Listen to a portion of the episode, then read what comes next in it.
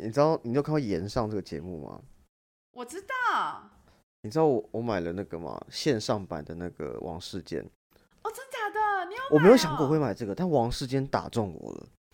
因为我好喜欢看王世坚的各种迷音哦。就是他们竟然请到王世坚，还请到柯文哲，或者说，哎，我觉得蛮强的。对，我不能到，因为我们我们录影的这一天，他应该是昨天是真现场。是昨天现场。我身边没有人买到票，因为真的太热卖了。太抢了！哎，这票好贵。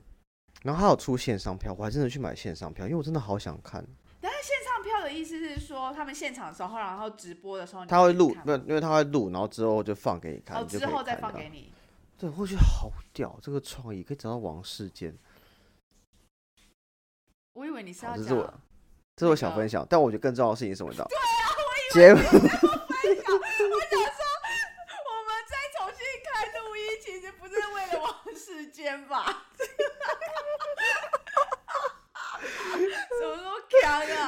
我是王世坚说：“天理不容，离谱。”太痛了。好，我觉得，因为今天节目上线的时候是一月十一号，礼拜三。这个时候呢，这一分这一秒呢，我现在在我朋友的婚礼上，因为我一个好朋友今天结婚，他跟我很酷，我们是在上海认识的，然后我们是一起在工作上，我们我们认识方式怎么样，你知道吗？是嗯。客户介绍我们认识的，因为我们去同一个地方去做 road show，然后我，然后我们要讲之前的公司，然后但是同样是去对关，应该是关系企业这样子，然后就那个，然后就那个客户说，哎，那个你要你要讲那个，你等下要讲对不对？哎，我们等下有另外一个人来讲，他是台湾人，你们聊一下。然后我说啊，真假？然后就聊一下，就更聊什么，你知道吗？我们 road show 完，我们各讲大概半个多小时，我们九点多讲完，十快十点的时候，我们就是去喝咖啡聊一下，哎。聊到下午两点，聊，聊下午好聊，聊到下午两点，然后从此之后呢，我们几乎每周末都会出去玩。然后更聊什么，你知道吗？更聊的事情是，呃，我本来是要去他那个厅，就香港那时候我刚 offer，我本来要去他的厅，啊，反正后来因缘机会没有去。但 anyway，我们都在香港工作了。然后他，我们都在香港工作之后，但之前你们都在上海，对不对？对，等我们一起从上海，然后现在都一起到香港。然后呢，他现在跟他现在跟香港人结婚了！这我现在要当爸了，哦，很酷哎，恭喜恭喜！很屌很屌，所以你知道那我很 shock，就是就是一个跟我在就是这两边就是混的好兄弟，然后就是从本来就是当初每天喝喝醉的醉如烂泥，然后现在就是要呃结婚当爸，另外一个人生阶段了。真的，我心里真的是非常非常替他开心，所以。大家知道，就是节目上线的这一分这一秒，我正在他的婚礼上为他开心。你觉得大家有在 care 你到底有没有在别人的婚礼上吗？但是我也不 care，我就是要讲。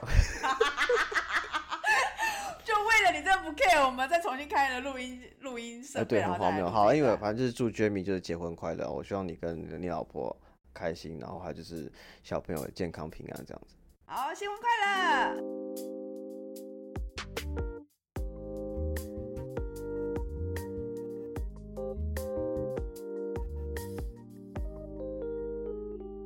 欢迎来到 OK News，我是 Jake，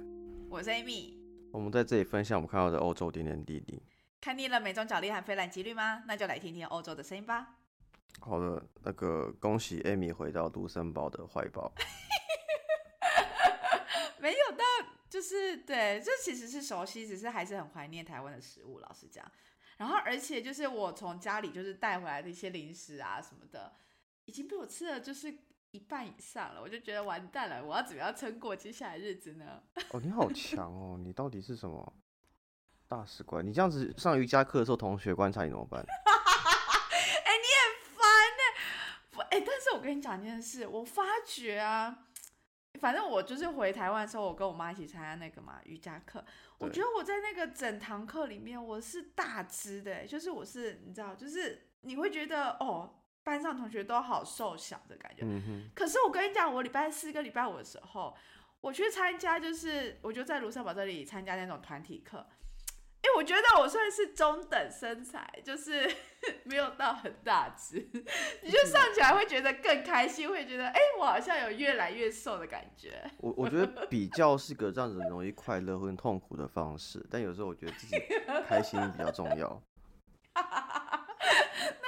以再 小爆料一件事情，就是我回台湾就去参加健康检查的时候，对，就通常健康检查他不是都会要你换上就是他们那个检查的衣服吗？对，然后他们一开始的时候就拿给我衣服是 XL 版本，我心里想说，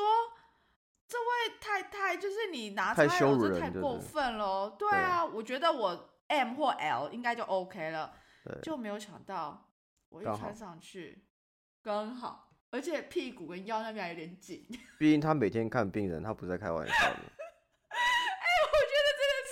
我就想说，还好我没有先跟他讲说我 M 就好，不然跟他说我 M 就好，然后就穿不下。他可能每还要再跟他天他每天工作最痛苦的地方就是要不断的帮那个来体检的不病愿意对人换衣服不，愿意承认自己什么尺寸的人，他就会回去发一个 story 说又来了，又要换衣服，但明明就穿不下。好了，anyway，这个是就是对，但今天其实还想要开场的时候，还想跟大家分享一件事情，是那个一月六号，其实是所谓的叫什么主显节，或有人是叫那个三王节啦。然后其实这一天，蛮多国家都是那个就是 bank holiday，就是是呃国定假日的意思，像德国啦，或者是那个西班牙都是。会不会包括伟大的俄罗斯吧？因为它是东正教的一个节日啊。对啊，有可能哦。嗯为什么会突然提到俄罗斯？是因为俄罗斯不知道大家有没有看 BBC 的新闻？其实前几天就是俄罗斯普丁他有跟呃希望乌克兰在这一天的时候停火，因为他想要好好的庆祝这一个节日，这样子想要尊重这个宗教，但是被乌克兰 冷冷的说不要，你想得美。没有，我觉得他根本就是那边假好心，这边说什么好，我们今天就来袭战，让就是所有的士兵、所有的人民都可以好好的庆祝这一天什么之类的。但他其实很屌欸就是因为他他他很屌，因为他跨年跨年的时候跟元旦都有轰炸，但东正教哦选择不轰炸，所以在他的心中，东正教是大于一切的。所以是宗教大于那个大于荒。谬。他就是那个，他就那种就是会信那个宗教，信到失智那种人呢。没有，我觉得他是信自己而已，他真的好荒谬哦。嗯，好，这是小插播。然后那个，哎，我不晓得大家熟不熟悉国王派。其实国王派这个东西，它是比较偏向一个法国的食物吗？我觉得，因为以前在荷兰，我们好像也没有特别在吃这种东西。没有，我觉得还好。然后呢，国王派它其实长相就是很像是那种千层派的概念，就是外皮是千层酥皮，然后它的内馅是微甜，然后是那种杏仁奶油馅这样子。那有些面包店呢，他们就是会再加一些其他的那个内馅，例如说昨天我去买的那一家，它是有再多加那个像覆盆梅或梅什么的，所以它就会有点甜甜酸酸酸甜甜的感觉，嗯是很好吃。然后。比较有一个就是传统的一个习俗是说呢，呃，在这个一个派皮里面呢，他们会藏那种小瓷偶。那嗯如果你吃到这个小瓷偶的人呢，那通常他就是会被称说，哦，你接下来的那个这一年呢，你都会非常的幸福、幸运这样子。那有另一个传说是说呢，就是呃，法国人相信，如果你吃到小瓷偶的话，你不可以告诉大家，就是你告诉大家的话，你的那个幸运符就没了这样子。哦，还有这样子的。对，然后而且在这一天的话，就是那个派，就是面包店，就是会都会在派上面就是挂上一个那个像是皇冠的样子，所以就叫他们叫国王派。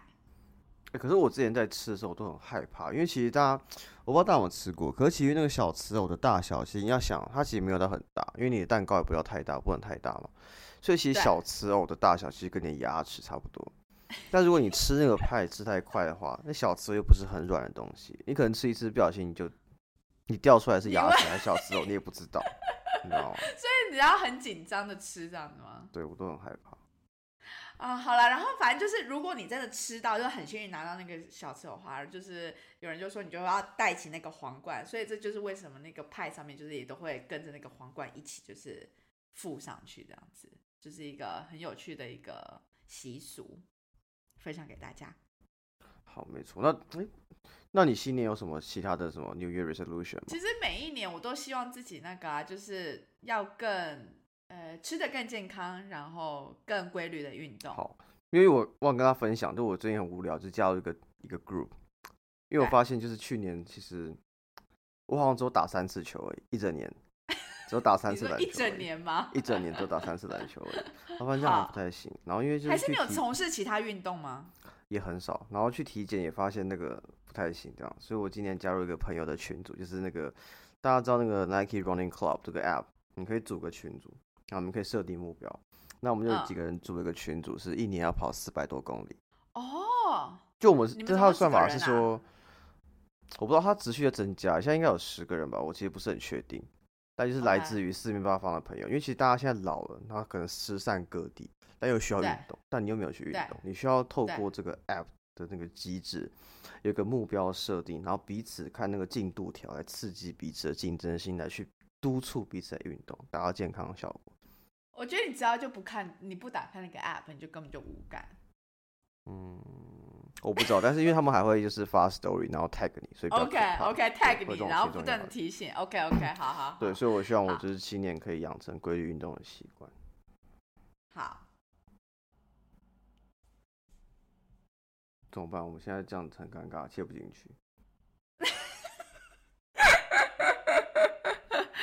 没有，我其实刚刚是在，我其实是在想的一件事情是，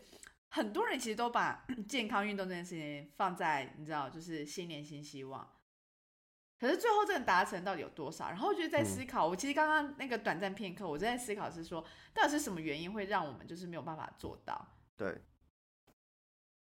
然后我发觉自我自己啦，因为我礼拜四、礼拜五都有去健，就反正就健身房的那个团体课。对，然后我觉得团体课的好处就是，它可能没有办法那么克制化。像例如说，你有教练课，或是你自己去健身房的话，你就自己针练针对你的什么你想要训练部分去做训练。你团体课的话，你就是跟着大家嘛。可是它的一个好处就是，老师会逼迫你突破你自己的 limitation。例如说，你在那个循环的时候，就是什么三十秒内做几下，什么二十秒内什么什么的，你其实就已经快不行了，你就真的是觉得你头要晕了。但老师就会说最后五秒，你就会觉得好，在最后五秒再撑一下，再撑一下，其实撑过去就是你的。然后运动完的当下，你就觉得哦天哪，我实在是太感谢自己了。但是呢，那个肌肉的酸痛跟你在家里的时候，所以礼拜四、礼拜五都很认真去哦。礼拜六我还就你知道信心满满，就说好，礼拜六我就是一早要去 hiking 什么的去践行，就没有，我就整个躺在床上，就是整个完全无法再动弹。然后到礼拜天的时候，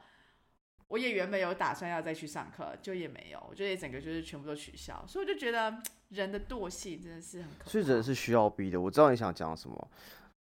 人是需要逼，其实国家跟国家是要逼来逼去。因为其实我们第一个新闻要讲的是什么？就是科索沃跟塞尔维亚中间的冲突。因为其实我们之前有讲到说，塞尔维亚在去年底的时候一直不断在边境上想要去逼近科索沃的边境，让两边的冲突增加。那其实现在可以看到说，他们两边的冲突其实更加的严重的。哎、其实啊，就是科索沃跟那个塞尔维亚，其实我们之前好像都没有讲过这方面的新闻，对不对？就是在那一区。我们只有讲稍微提到一次而已。嗯然后反正总而言之就是，呃，科索沃，反正就是北边北部的那个塞尔维亚地区，反正就科索沃的人就觉得说，哦，他们就是有很多想要做侵犯，然后有一些你知道比较针对性的行动作，然后又刺激到什么的，所以这两边其实他们一直非常的不稳定。然后呃，NATO 就是也就是赶快说，哎，两边的那个政治人物，就是你们赶快都要出来协调一下，不要再让就是整个紧张的氛围就是又在持续扩张下去这样子。然后其实我们刚刚看到这个新闻的时候啊，我们还有想要讲的是哪一个的冲突？哦，还有讲到这个冲突是说，其实呃，去年其实很多冲突一点，我们大家跟大家分享过嘛，大家最知道就是乌克兰跟俄罗斯，然后再就是塞尔维亚、科索沃，那其实当然还有亚洲这边的。那其实除此之外，还有一个是我们之前大概在九月开始就跟大家分享的伊朗这边的冲突，因为其实伊朗去年大概下半年的时候发生一个，就是一个呃女生她因为没有就是遵循他们当地的教义把头巾绑好。不服从的关系，在警察的过度施法情况下，最后不幸丧生的情况。那当地其实因为呃怎么讲，就是民智开始蓬勃的发展，所以大家其实开始去抗议这件事情，觉得这不合理的。但其实，在嗯抗议的过程中，非常非常多人就是呃受伤或甚至死亡。那其实这件事情从去年大概九月持续到现在还是在继续。那因为这个东西其实跟人权有关系，那其实人权这一块也是欧盟很在意的事情，所以其实像荷兰的议会就有呃要求他们的政府希望能够更为伊朗这边的这个呃状况去做一点发声，因为其实说真的，在欧洲国家里面，我我我不知道你有没有注意到，其实我觉得荷兰那边还蛮多的伊朗的移民的。就中东地区的移民，我觉得是蛮，我觉得是算多的吧。因为我之前去，可能我之前住的那边是比较偏移民区的，就是会有一些就是呃，就是怎么讲，就我可以感受出来，他不是当地荷兰人，然后讲话起来感觉是就是中东一带的朋友这样子。我倒是没特别感受到有这么多伊朗人，但是的确就像你说的，就是。呃，荷兰跟欧洲对，就欧盟啦，对于就是人权这一块是相相对其他的，就是他们一直会觉得他们就是一个人权的一个发声的主窗口嘛。所以当今天发现到就是伊朗有这样的一些呃示威活动的话，其实呃在荷兰的政党的这些。领袖他们也都希望能够促使荷兰政府，就是他们的总理啊，什么都真的要能够站出来发声，来谴责，甚至是做一些 sanction，因为其实。我觉得这有点像是表态的概念嘛，就很像是这样。当当时候俄罗斯跟乌克兰战争发生的发生的时候，其实很多国家一开始会觉得说，哎，反正不关我的事情啊，然后呃也没有真的很直接的影响，那就是他们两国的事情，我们就就就就就中立，我们不要就是发任何声音。可是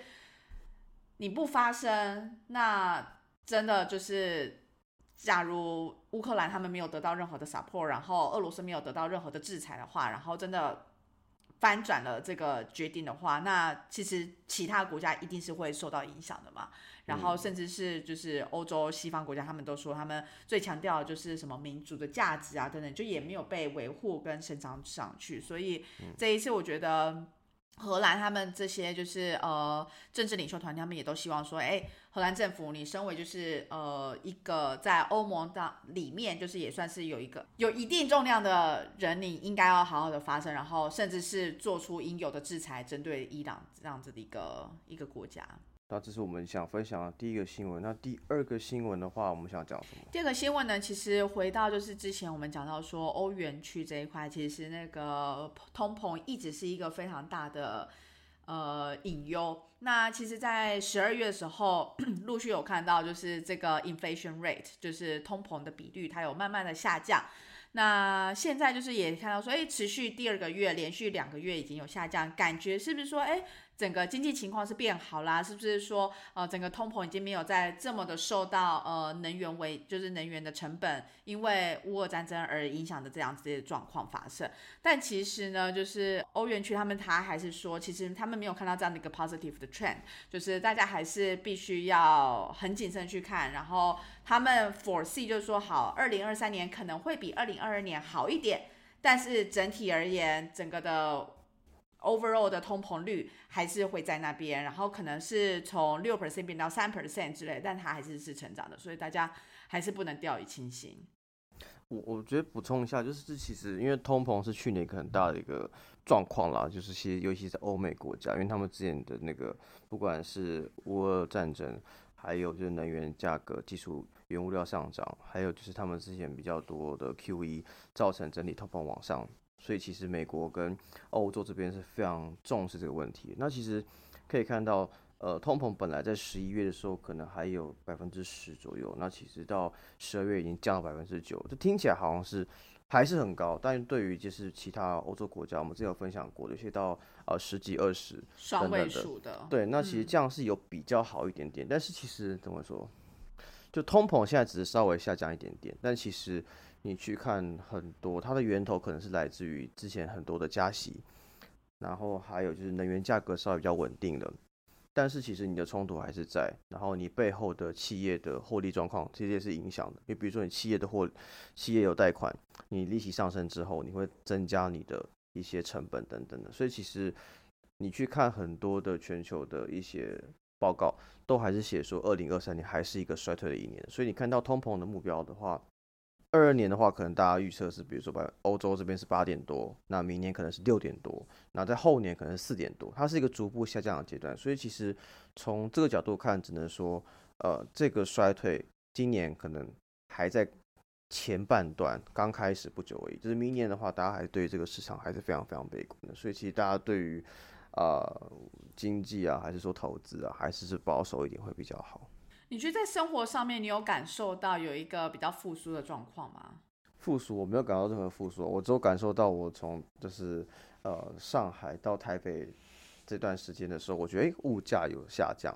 再从台北再到香港之后，我觉得嗯物价明显的上升很多。你那个是不同地区的比较。对，我觉得亚洲这边其实影响，我会觉得亚洲这边没有像欧美那么严重了。嗯，对，就是你你去看你去看利率好了，其实亚洲这边的利率都还是偏低的。然后哦然后通膨，通膨也没有那么高，甚至其实你去看数据的话，其实比如说中国好了，中国其实是大家在加息，在紧缩，它反而是要 Q 有可能要 Q E 的，因为全球来讲的话，其实中国的经济跟大家处在不一样的一个状况下，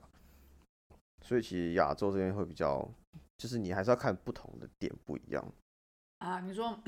不同的市场，它在的那个状况之下，还是会不太一样。对啊，至少看起来，目前通膨是没有在持续在上涨。可是至于就是整个经济局局势，目前我们看到的新闻啦，不管是说 BBC 啦，或者是那个荷兰的新闻啊，都看起来没有那么的乐观。那其实另外这个新闻也带到了另一个问题是那个匈牙利。因为匈牙利其实一直以来，他们的除了说经济局势不是那么的稳定以外，然后就是也也是处在一些什么即将在二零二零八零九也遇到什么国际金融危机的时候，那时候也快要破产啊等等之类的。然后再加上他们的一些腐败的法治的问题啊等等，所以欧盟其实他们在十二月的时候决定要扣留大概数十亿数十亿欧元的资金。对于匈牙利，所以这对于匈牙利的总理就是维克多尔班，到底他要怎么样去面对接下来的问题，这就是他接下来一个挑战。对，而且其实刚刚讲到欧，呃，我们那边的通膨，其实刚刚讲到是十以下，对不对？可是但其实，在匈牙利这边的话，它的通膨是超过百分之二十的，并且他们当地的货币也是大幅贬值，所以其实也是一样，回归到的点，就是你还是要看当地不同的一个状况，是会有不同的一个呃处在不同位置的。再来一个点，其实呃，他们目前的叫做欧尔班政府，他们其实算是比较亲俄的一个立场，所以也让嗯他们在跟欧盟其他国家去沟通的时候，也会变得是比较容易是比较被孤立的情况。嗯，对，所以匈牙利也把这个当下的危机就称为呃欧尔班模式的危机，因为其实他们认为说就是这样的，这目前这个政府所引起的一个危机。所以你不觉得其实真的就是很像，就是一分为二，就是一的你是俄罗斯还是你是非俄罗斯这样子，然后大家就开始就是真的就是站边，然后就是看说要怎么样去应对之类的。没有，我觉得这东西就是很像怎么讲，就是一个你你要你要跟，就你一定会有，就像天平两端，你一定会比较偏左偏右，你很难对是完全中间，就是大家会对，就是啊，在在在台湾好，举例来讲，在台湾，嗯你一定会有比较偏啊、偏独一点，或偏不独一点点，偏蓝一点，偏不绿一点点，就不可能是完全中立，当然也会有，但是比如说你会更资本或更社会化都可能。对但是当你要跟你要跟这个世界的多数人是信奉自由、平等、呃民主这种价值去沟通的时候，那你是不是就应该要换个角度去去调整你的位置？就是、嗯对啊，我觉得互相的啦。但如果你要哦，我要我要超级赞成俄罗斯侵略别人，但是我要拿俄俄欧盟资源我源，要跟欧盟拿钱，那我欧盟干嘛鸟你干？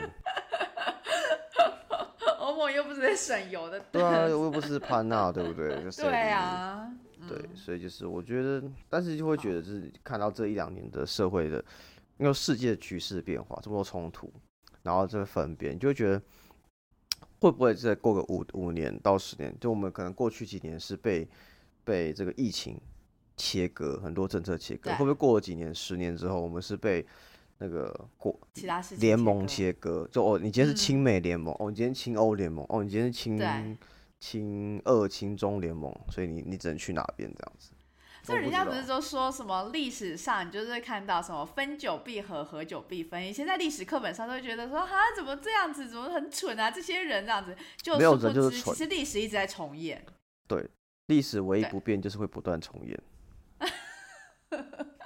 好，好，但有一件事情是不太一样，就是其实大家对于就是呃永续这件事情的重视是有在改变。因为我们第三个新闻想要跟大家分享的轻松一点，是有关于荷兰的广告。因为其实在，呃北荷兰省这边的广告，他们在公车站牌这边的广告，他们想要施行就是禁止肉和石化燃料的一个广告。就是其实想象一下，就是那种公车站牌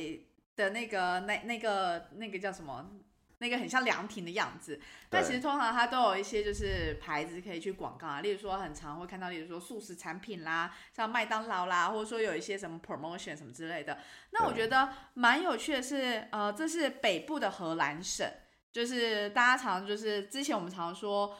呃，荷兰不是叫 Holland，因为应该是叫叫 The Netherlands，因为所谓的 Holland 是所谓他们所谓的那个北荷兰省、南荷兰省，那它不代表是整个荷兰的部分。那这个新闻他就讲到，就是说在北荷兰省这个部分，他们想要希望能够更倡导更多的就是这种 plant-based friendly 的一个概念，然后所以他们希望在广告上面呢，就是这种 advertisement 上面，如果能够减少这些肉的促销啦，或者说这个露出啦，然后以及就是这种石化燃油的这种露出的话，那他们觉得这也是一个能够影响消费者在消费行为上面的决定的一个方式。